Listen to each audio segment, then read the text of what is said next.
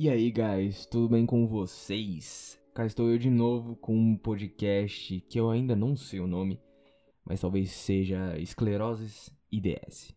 Talvez, talvez seja esse o nome que eu venha dar ao podcast. Mas hoje, principalmente falando do importante, eu vou falar como eu descobri a esclerose múltipla. Sem sombra de dúvidas, esse é um dos momentos onde a minha vida mudou, mesmo que eu não soubesse o que era lá no início. O ano era 2018 e a minha vida pessoal já passava por grandes mudanças naquele momento. Um longo relacionamento tinha acabado pouco antes, o que resultou em traumas psicológicos. E acreditem, isso é importante citar, mas vai fazer mais sentido no futuro.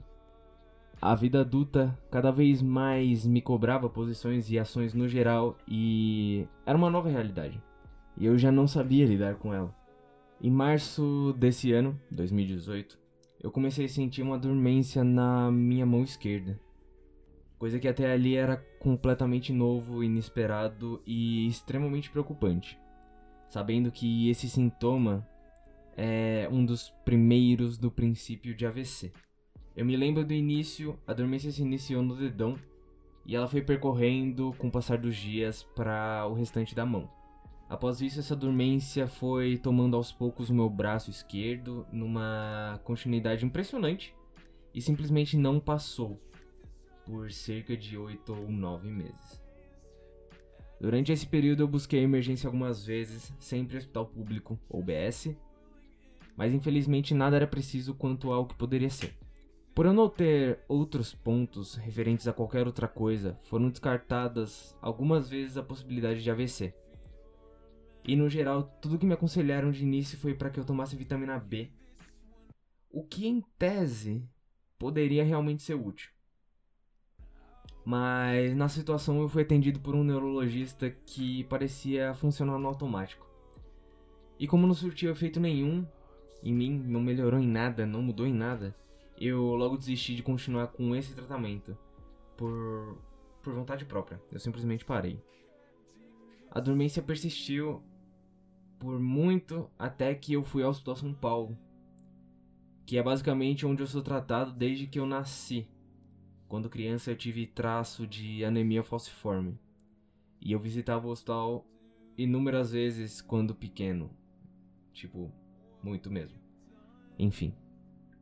E lá, depois de alguma insistência, um médico cogitou a possibilidade de ser esclerose múltipla. E a partir daquele ponto, creio que fim de 2018, início de 2019, as coisas pareceram ter o início de um norte. Um fato curioso dentro disso tudo, logo no início, é que uma amiga minha de infância falou para mim: Olha, isso pode ser esclerose múltipla, viu? Isso bem no início mesmo, de verdade. E desde então eu sempre falo que ela poderia ter cogitado qualquer outra coisa, porque a bendita palavra dela já estava certa lá no começo, quando quando nada fazia muito sentido. Essa mesma amiga viveu junto comigo que foram os meus primeiros surtos, mas isso vai ficar para outro episódio. Como eu já devo ter comentado, a esclerose múltipla é uma doença muito difícil de ser diagnosticada, por culpa de seus sintomas tão comuns, o que acaba por tornar o diagnóstico muito mais complexo de ser fechado. Depois da dormência, eu voltei algumas vezes ao hospital em vão até mais ou menos o meio de 2019, quando eu voltei com uma reclamação um pouco mais séria. Um incômodo crescente se iniciava na minha perna direita, onde em pouco tempo me fazia parar, pois eu não tinha mais total controle sobre o membro. Nesse mesmo ponto, eu não sabia que o calor me prejudicava bastante também, e dentro desse mesmo momento eu comecei a viver o início de situações cada vez mais difíceis na minha vida, decorrentes da doença. Ironicamente, durante muito tempo eu achei que algumas sessões de quiropraxia poderiam muito bem resolver o meu problema, pois eu já tinha lido de algumas pessoas que faziam e se livravam de dores, incômodos e dormências. Inocente pensamento.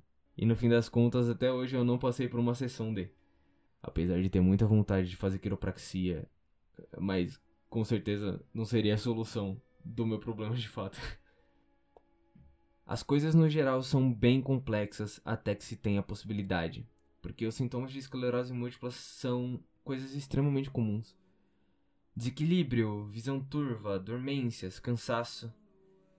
E o grande ponto que pode iniciar a desconfiança aos profissionais é quando um dos sintomas, dentre todos os tantos possíveis, dura mais de 24 horas, sem interrupções. O meu primeiro sintoma, que foi a dormência, durou cerca de 9 meses. Isso sem dúvidas já disse muito a longo prazo. Esse foi de uma forma um tanto prática como eu fui conhecendo a esclerose múltipla e descobrindo da sua existência.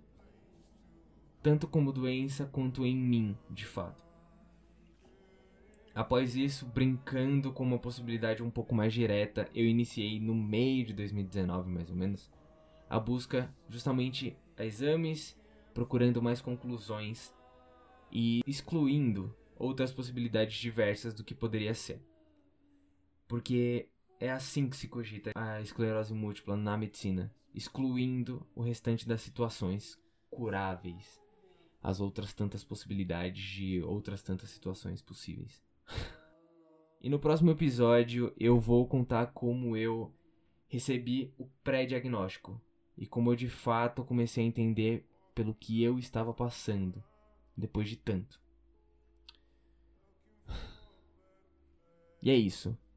Esse foi como eu descobri a esclerose múltipla, como, como essas situações começaram a decorrer em mim e, e, e como eu comecei de fato a entender que o meu problema era muito mais do que do que, sei lá, só uma dormência e talvez um pouco menos do que um AVC.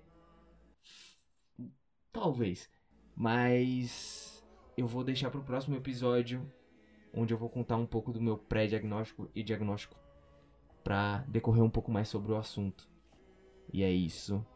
Eu espero que vocês tenham gostado desse início também e que esteja interessante. As coisas vão ficar um pouco mais trabalhadas daqui para frente e eu vou contar um pouco mais e vai se tornar cada vez mais pessoal e mais mais Igor, mais IDS, mais vida vai acontecer daqui para frente.